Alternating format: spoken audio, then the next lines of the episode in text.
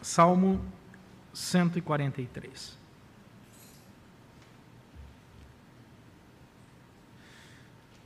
Atende, Senhor, a minha oração, dá ouvidos às minhas súplicas, responde-me segundo a tua fidelidade, segundo a tua justiça. Não entres em juízo com teu servo, porque à tua vista não há justo nenhum vivente. Pois o inimigo me tem perseguido a alma, tem arrojado por terra a minha vida, tem me feito habitar na escuridão, como aqueles que morreram há muito. Por isso, dentro de mim esmorece o meu espírito e o coração se vê turbado. Lembro-me dos dias de outrora, penso em todos os teus feitos e considero nas obras das tuas mãos. A ti levanto as mãos, a minha alma anseia por ti como terra sedenta. Dá-te pressa, Senhor, em responder-me, o espírito me desfalece não me escondas a tua face, para que eu não me torne como os que baixam a cova. Faze-me ouvir pela manhã da tua graça, pois em ti confio. Mostra-me o caminho por onde devo andar, porque a ti elevo a minha alma. Livra-me, Senhor, dos meus inimigos, pois em ti é que me refugio. Ensina-me a fazer a tua vontade, pois tu és o meu Deus Guie-me o teu bom espírito por terreno plano. Vivifica-me, Senhor, por amor do teu nome, por amor da tua justiça, tira da tribulação a minha alma. E por tua misericórdia, dá cabo aos meus dos meus inimigos e destrói todos os que me atribulam a alma, pois eu sou teu servo. Deus, fala o nosso coração pela tua palavra e edifica-nos para a glória do teu próprio nome. Oramos em nome de Jesus Cristo. Amém. Tem um livro muito interessante do Gary Chapman, e o nome do livro é Agora você está falando minha linguagem. Chapman escreve muito para família, para casais, e ele faz muitas pesquisas, ele está sempre ligado a institutos de pesquisa, e eles chegaram a uma conclusão muito interessante nesse livro. 86% dos problemas de uma pessoa ou de uma família estão relacionados a deficiências na comunicação. Olha que dado alarmante. 86%. Quando você pensa na sua vida, imagine que 86% dos problemas que você enfrenta são problemas relativos à deficiência na comunicação. Então, o Gary Chapman ele estabelece cinco níveis comuns de comunicação. Aonde existe o nível mais básico e depois os níveis vão se aprimorando. E ele estabelece essa seguinte escala aí. Ele diz que nós precisamos identificar aonde nós estamos nesses níveis de comunicação. Por exemplo, ele disse que algumas pessoas, elas têm uma vida onde os seus diálogos parecem conversa de corredor. O que é uma conversa de corredor? É aquela que você passa para uma pessoa e diz: E aí, tudo bem? Ela fala: Tudo bem. Você está bem mesmo? Bem. Lá na sua casa? Tudo bem. E o trabalho? Ótimo. Então tá, abraço, abraço. A gente se vê, valeu. Essa é a famosa conversa de corredor. Ele diz que algumas pessoas pegam essa conversa que é usual aí fora, mas levam essa conversa para dentro da sua casa leva a conversa para dentro dos seus relacionamentos, ou seja, nos seus relacionamentos, dentro da sua casa, no trabalho, na igreja, você não escuta mais do que essas curtas frases de corredor. Mas se alguém avança um pouco mais no, na sua comunicação, você chega num segundo momento, segundo estágio, que é a conversa do repórter.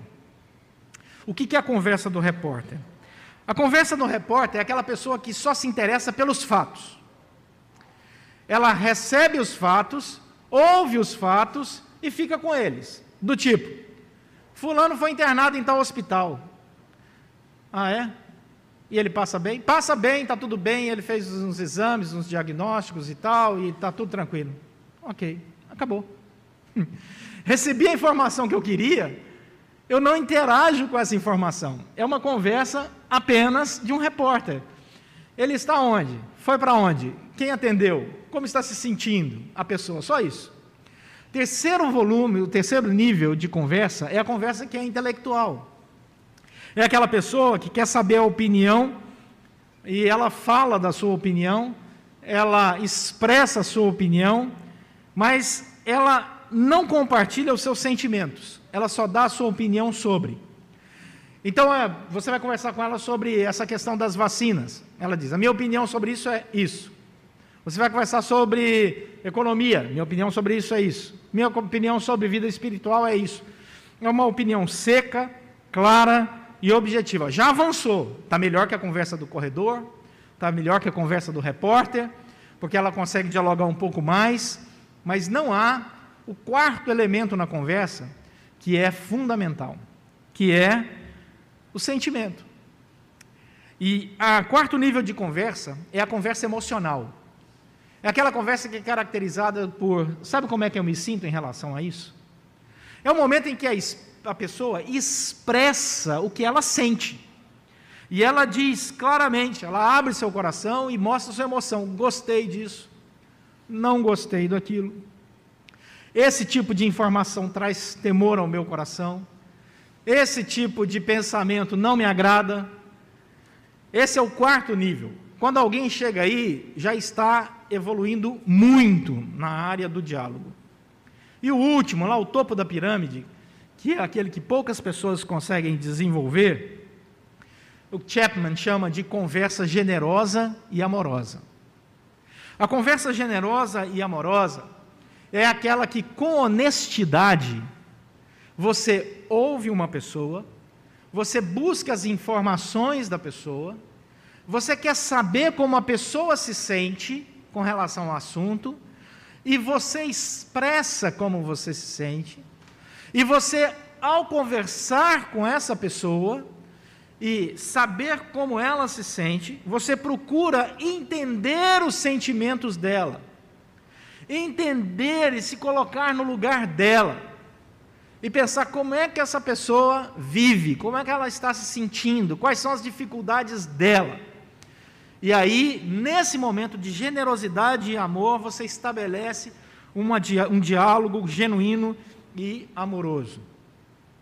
Por exemplo, quando você chega na sua casa e você entende que a outra pessoa teve um dia difícil, você não apenas quer falar do seu dia difícil, você entende que a outra pessoa às vezes está sem paciência porque ela teve um dia difícil, porque ela está com problemas familiares, porque ela está com problemas no trabalho, ela está com problemas lá na escola, e você então se coloca no lugar dela antes de cobrar qualquer coisa, pensa o contexto da vida dela e então você se dispõe a ouvir, a expor seus sentimentos, a ouvir os sentimentos do outro.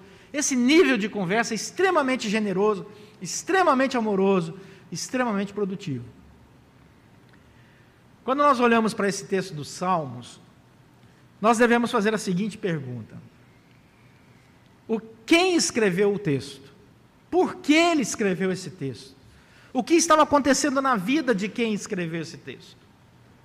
Quem escreveu o texto foi o rei Davi. Ele vai dizer para nós aqui nesse texto, abrindo o coração dele, que a vida dele não está fácil. Os comentaristas discutem se o momento em que Davi escreve esse salmo foi na perseguição de Saul ou na decepção com Absalão e com seus filhos. Eles não sabem o momento exato, sabem que é um momento de grande tribulação e que o inimigo está vindo contra ele e que está abalando a alma dele. Mas aí tem uma outra pergunta que eu gostaria de fazer para você. Qual o interesse do Espírito Santo de Deus inspirar Davi para escrever sobre um problema pessoal de maneira tão transparente, isso entrar na Escritura Sagrada e ficar gravado para mim e para você. Qual o interesse de Deus em revelar esse salmo para nós? O que, que esse salmo tem de tão especial, vindo do próprio trono de Deus, que pode nos orientar, ser útil para a nossa vida, já que o Espírito Santo deixou aqui revelado? Essas são perguntas que o texto vai responder. Porque o texto vai falar sobre um Deus que se importa. Deus se importa com você, Deus se importa com todos nós. Nós não somos pessoas que Deus despreza, muito pelo contrário. Deus ama dialogar conosco. Deus ama dialogar com a sua criação. Desde o Gênesis, quando ele andava com Adão e Eva na virada da tarde, até o Apocalipse, quando ele diz: Quem tem ouvidos, ouça o que o Espírito diz às igrejas. Deus quer ser ouvido e Deus quer nos ouvir. Hebreus diz assim: tendo Deus outrora falado muitas vezes, de muitas maneiras, aos pais, pelos profetas, nos últimos dias nos falou pela própria encarnação do Filho, da segunda pessoa da Santíssima Trindade. É como se Deus falasse assim: olha, estou mandando os profetas, estou mandando os profetas, estou mandando ah, toda a minha revelação do Antigo Testamento, mas quer saber de uma coisa? Eu mesmo vou lá bater papo com esse povo. E ele vem e se encarna para estabelecer um relacionamento onde não há mais dúvida que Deus existe e se importa conosco a tal ponto de morrer na cruz por nós, ressuscitar ao terceiro dia para nos reconciliar dialogalmente com Ele. Então esse texto é riquíssimo. Derek Kidder, um comentarista bíblico, ele diz que cada frase desse salmo ela está pesada com a aflição de Davi, aonde nós como leitores não podemos jamais nos sentir sozinhos, porque a semelhança de todos nós, o próprio Senhor passou por dificuldades para mostrar o seu imenso amor compaixão por nós. Em Mateus, no capítulo 26, no verso 38, quando Jesus está no Getsemane, já indo para a cruz, a poucos, poucas horas da sua ida para a cruz, ele está orando com os discípulos. E o texto tem uma frase muito forte. Jesus diz assim: A minha alma está profundamente triste. Imagine Jesus dizer isso. Jesus dizendo: A minha alma está profundamente triste. E o autor de Hebreus diz assim: porque não temos sumo sacerdote que não possa compadecer-se das nossas fraquezas, antes pelo contrário. Jesus foi tentado em todas as coisas, a nossa semelhança, mas sem pecado. Então, quando você está profundamente triste, Jesus sabe o que você está sentindo, porque ele já sentiu isso. Quando você está profundamente magoado, chateado, Jesus sabe o que você está sentindo. Quando você está extremamente feliz, Jesus sabe o que você está sentindo. Quando você está realizado, Jesus sabe o que você está sentindo. Quando você está com expectativa do que virá pela frente, Jesus sabe o que você está sentindo. E aí vem esse texto e aprova o Espírito Santo mostrar para nós como Davi, um homem segundo o coração de Deus, enfrentou um momento de tremenda dificuldade na sua relação dialogal com Deus, na sua comunicação com o Senhor. Versículo 1. Primeira coisa que você percebe aí, que Davi vai nos ensinar que uma conversa saudável é uma conversa aonde você tem intimidade com Deus. Orar é desenvolver essa intimidade com Deus. Orar é chamar Deus pelo nome. Quando se ora, a primeira coisa que você fala é o nome de Deus. Senhor, nosso Deus e Pai. A primeira coisa é identificar com quem você está conversando. Você não conversa com a natureza, ó oh, natureza, ó oh, mãe natureza, ó oh, sol da lua, ó. Você fala com Deus, e Davi coloca o nome de Deus Yahvé. Olha aí no versículo 1. Atende, Senhor. Quando o Senhor está em letra maiúscula nos Salmos, você identifica que no hebraico é Yahvé. Ele não chama ele de El Shaddai, Adonai, ele chama ele de Yahvé. Eu estou falando com Deus que é todo-poderoso, o Senhor, o eu sou. E Ele é tudo. Ele é o Senhor que a tudo preenche. Ele é tudo para mim. Ele é o Deus todo-poderoso, Criador de todas as coisas. Davi fala assim: é com esse Deus que eu estou orando. Deus tem nome. Eu não oro para um Deus desconhecido. Paulo vai criticar isso lá em Atos, aos atenienses. Nós oramos para um Deus que eu conheço, eu sei o nome de Deus. Tem intimidade com ele. Davi diz assim: primeira coisa, ore a esse Deus que dá ouvidos, versículo 1, e que responde. Percebe o diálogo? Ele dá ouvidos e ele responde. É o que ele diz no versículo 1. Então ele fala: Eu sei quem é Deus, o Deus que eu estou orando, eu sei que ele dá ouvidos às minhas orações, e eu sei que ele me responde. E ele é um Deus pessoal, porque são as minhas orações e são as minhas súplicas. Davi deixa claro que esse Deus que dá ouvidos tem interesse naquilo que eu digo. Essa palavra dar ouvidos aqui em hebraico, a palavra a raiz dela é osem. O que, que significa osem? Você vai encontrar, por exemplo, em Provérbios, no capítulo 22, verso 17, essa mesma expressão.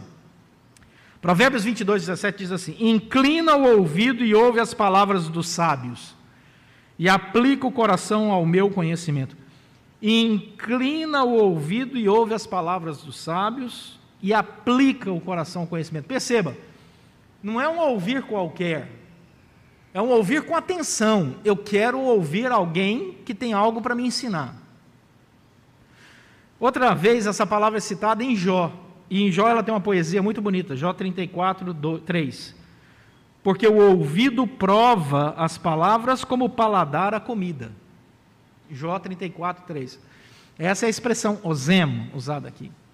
E é essa expressão que Davi está usando na sua oração. Senhor, ozem as minhas palavras, ouve as minhas palavras, ozem, com atenção. Ouve as minhas palavras como alguém que degusta uma comida. Eu que tenho uma tendência a gostar muito de comida, eu sei que comida é um negócio muito sério. Não sei para você, tem gente que não gosta, mas comida é bom.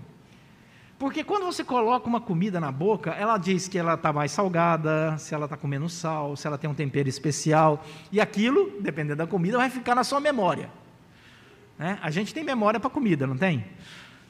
Te... Olha o que o texto diz: Ouve as minhas palavras como alguém que tem ouvido, atento como é o paladar para a comida.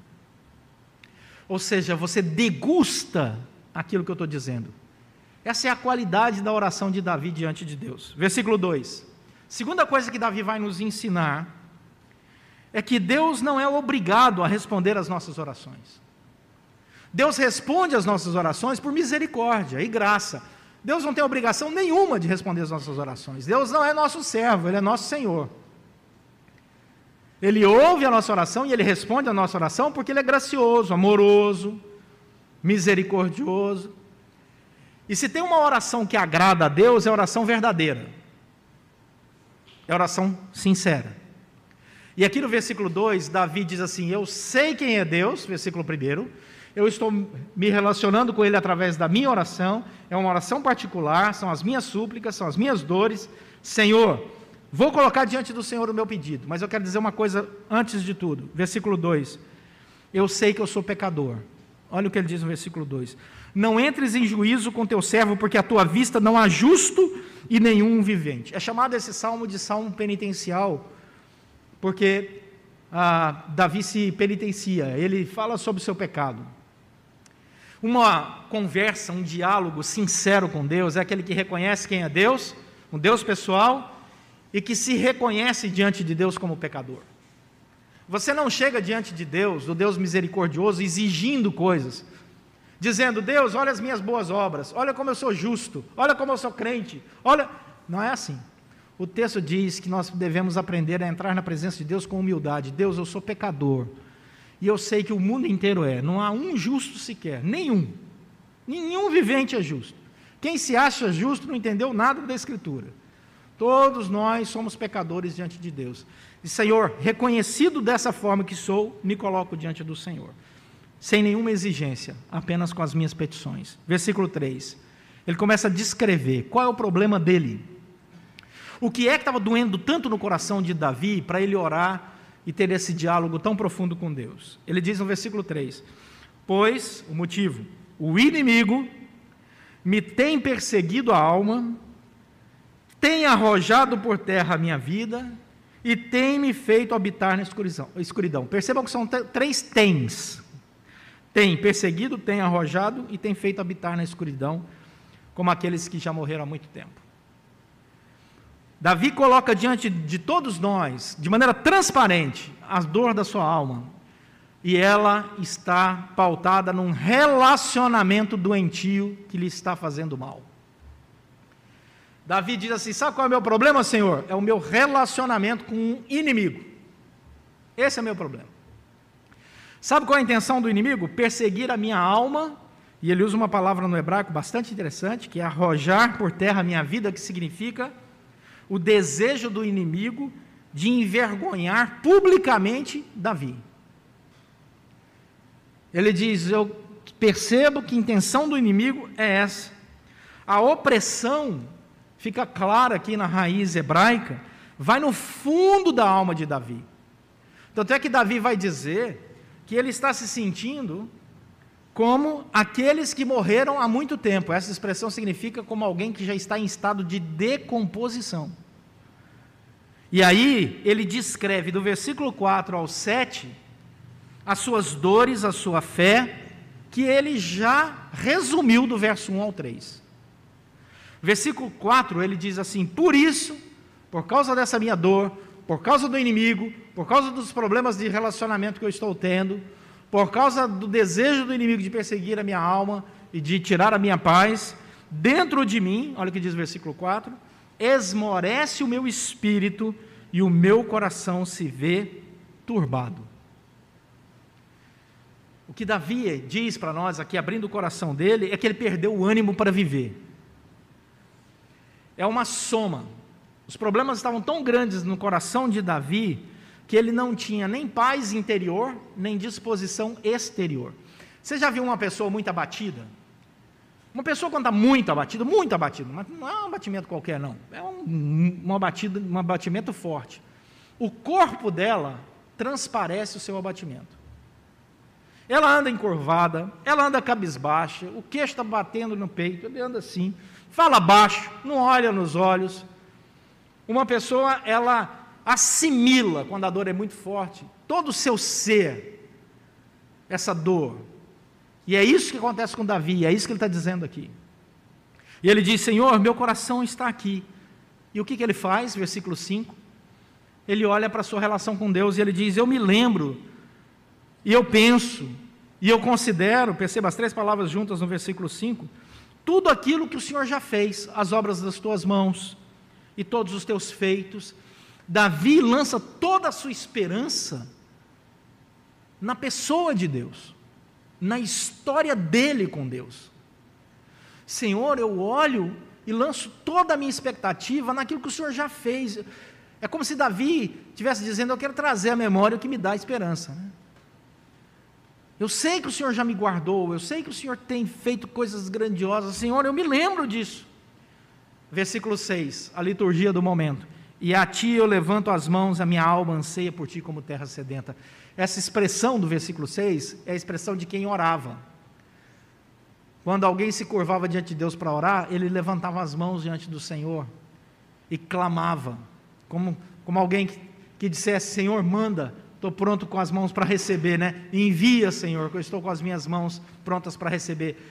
É muito triste quando você vê é, populações passando por fome e chega o carro com a comida e você vê a cena das mãos levantadas. Ninguém fica com a mão baixa quando um carro chega trazendo a comida ou a água num tempo de desespero. As mãos vão para o alto, querendo receber, querendo pegar algo. Davi diz: Senhor, eu estou com as minhas mãos levantadas em oração. Manda, Senhor. Está difícil, está duro, está pesado. Manda, Senhor. Versículo 7. Dá-te pressa, Senhor, olha que coisa impressionante, em responder-me, porque o espírito me desfalece. Não escondas a tua face, para que eu não me torne como os que baixam a cova. Ele repete o mesmo argumento do versículo 3. Senhor, eu não quero andar como alguém que já morreu. Tem uma lápide muito triste em que uma pessoa escreveu: na lápide, depois da morte dela, ela pediu que fosse registrado a seguinte frase na lápide dela: Morto aos 19 anos, enterrado aos 80.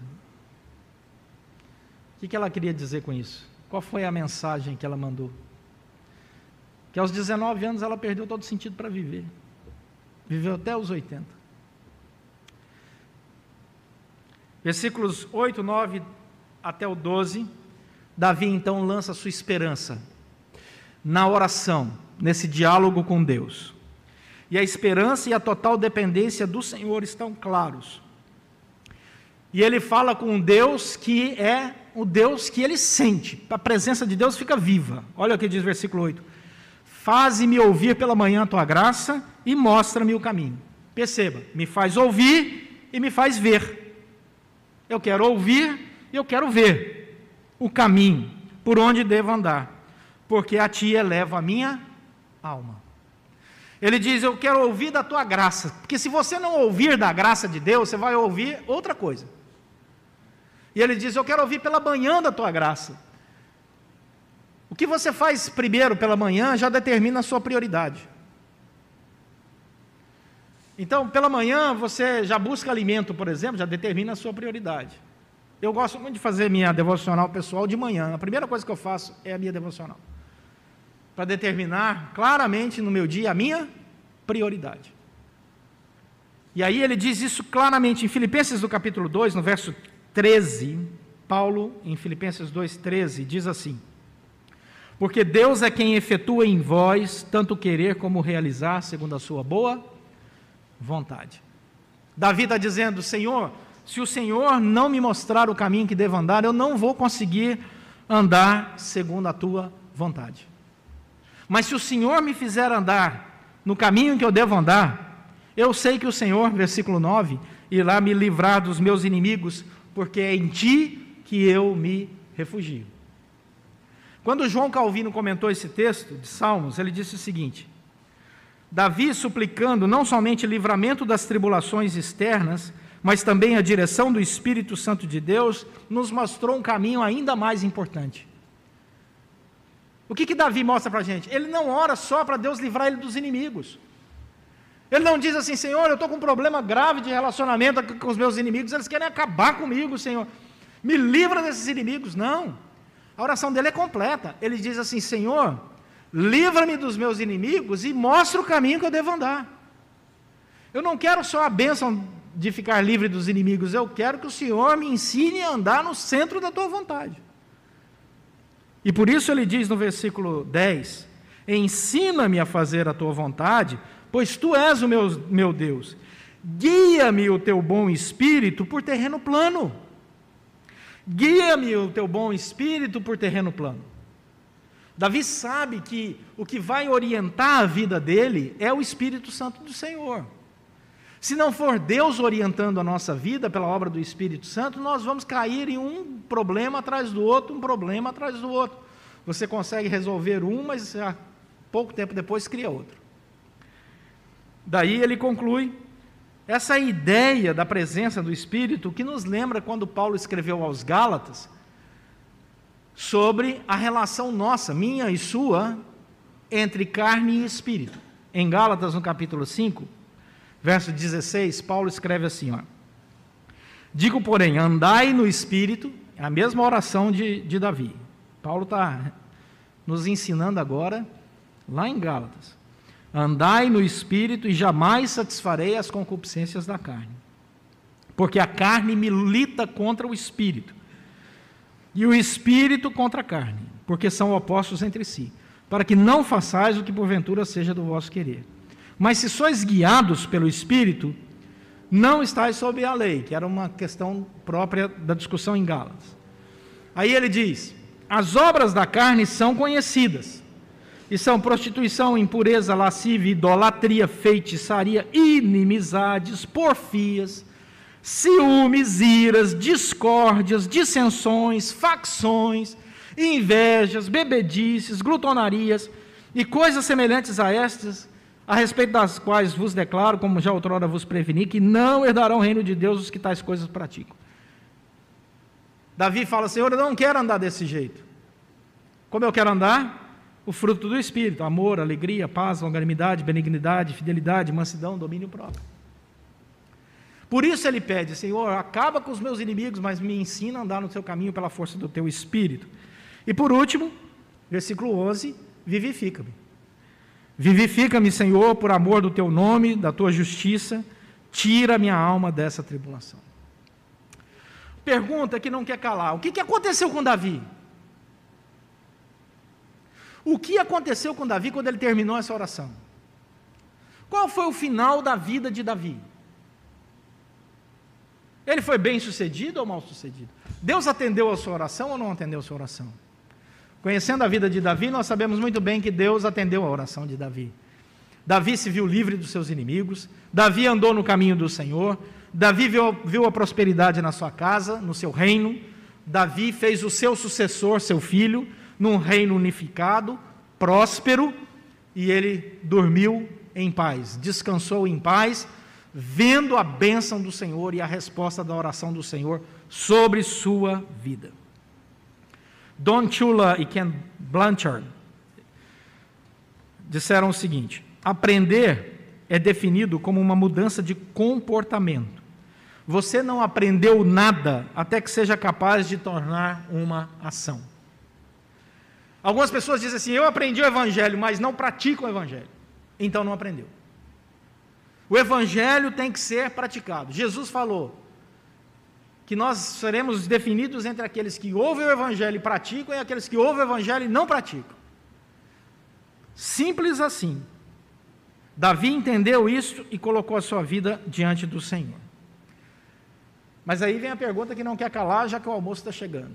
Tá bom, pastor? O senhor falou, falou, mas o que é que eu levo para casa? Vou voltar à questão dos relacionamentos. Talvez você tenha esquecido. 86% dos problemas de uma pessoa estão relacionados com a deficiência na comunicação.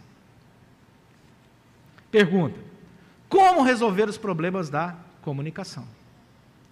Algumas pessoas acham que para resolver os problemas de comunicação, nós temos que trabalhar na linha horizontal.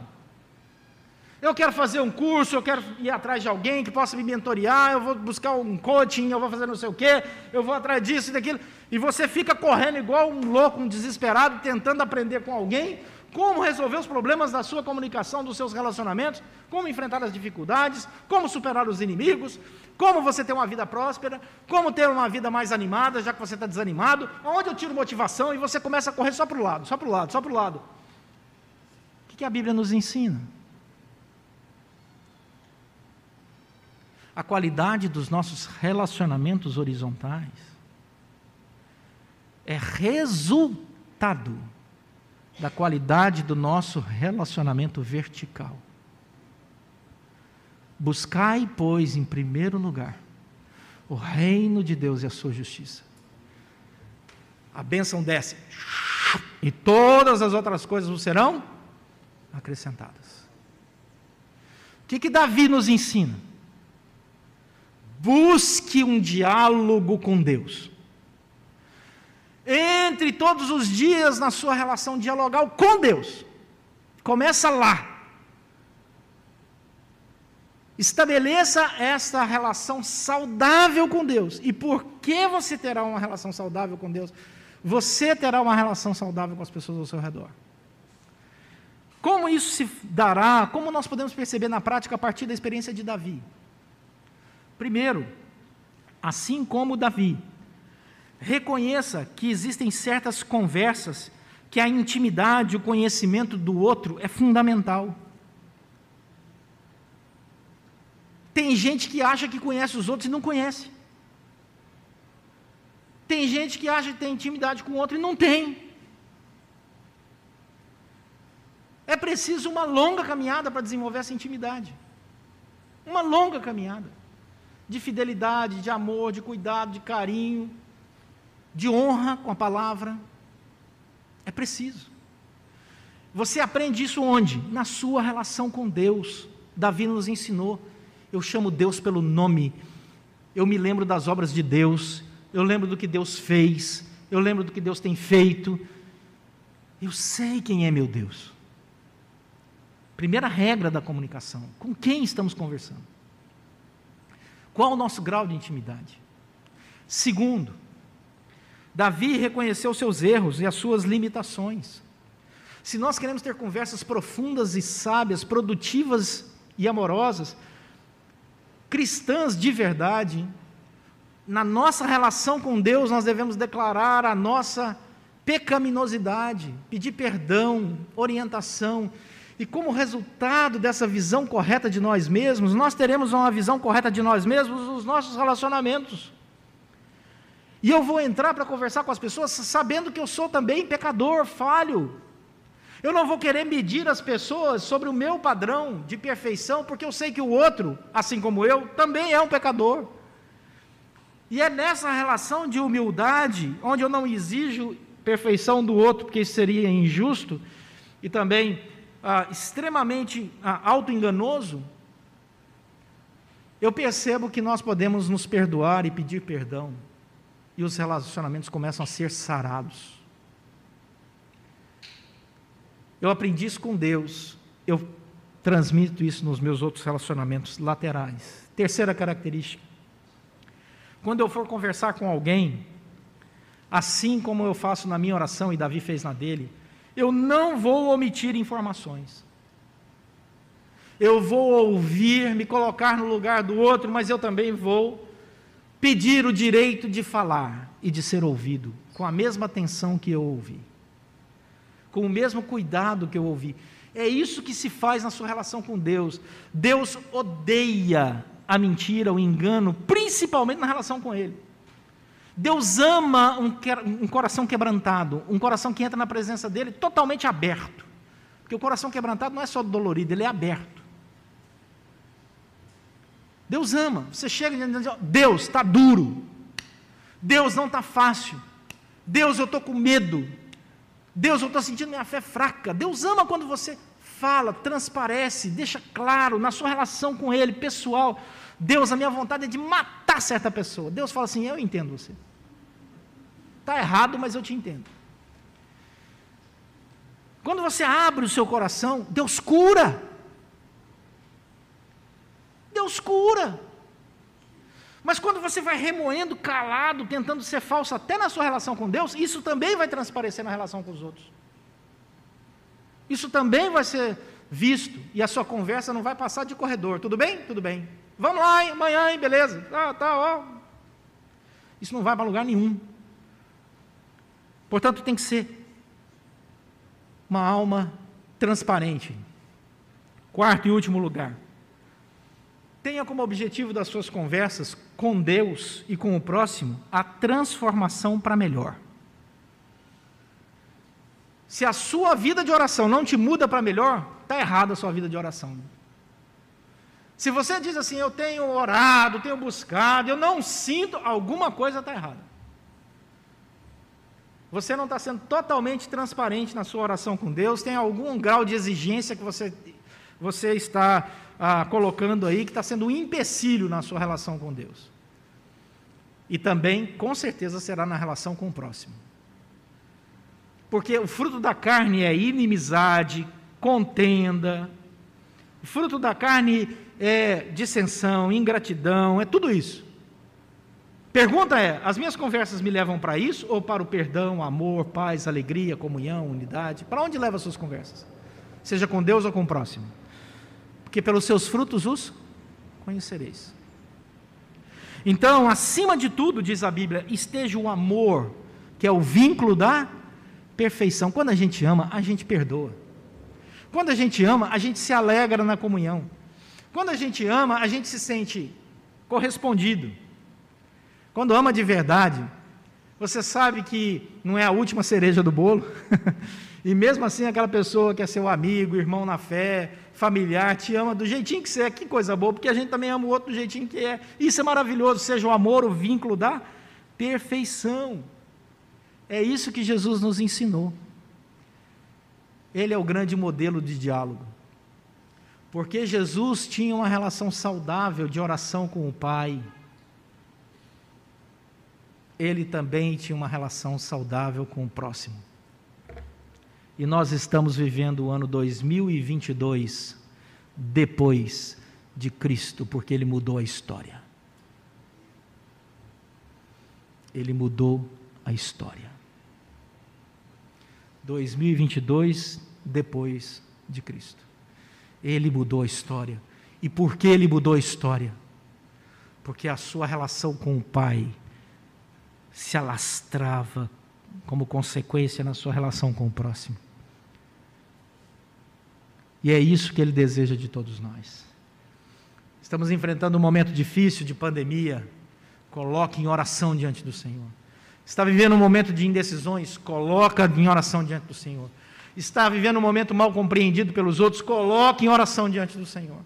Está vivendo um momento em que você está feliz, grato a Deus, porque você tem sentido que Deus tem guardado sua vida? Coloque isso em oração diante do Senhor. Mas siga todos esses passos e você verá como isso irá transparecer no seu relacionamento com o próprio. E você vai fazer com o próximo, e você vai fazer parte dos 14% que não tem problema de relacionamento, porque tem 86% com problema de relacionamento, mas tem 14 que não. Nossa oração é, Senhor, nos coloca nos 14 ali. né? Existe essa possibilidade. Que Deus assim nos abençoe. Amém? Vamos orar.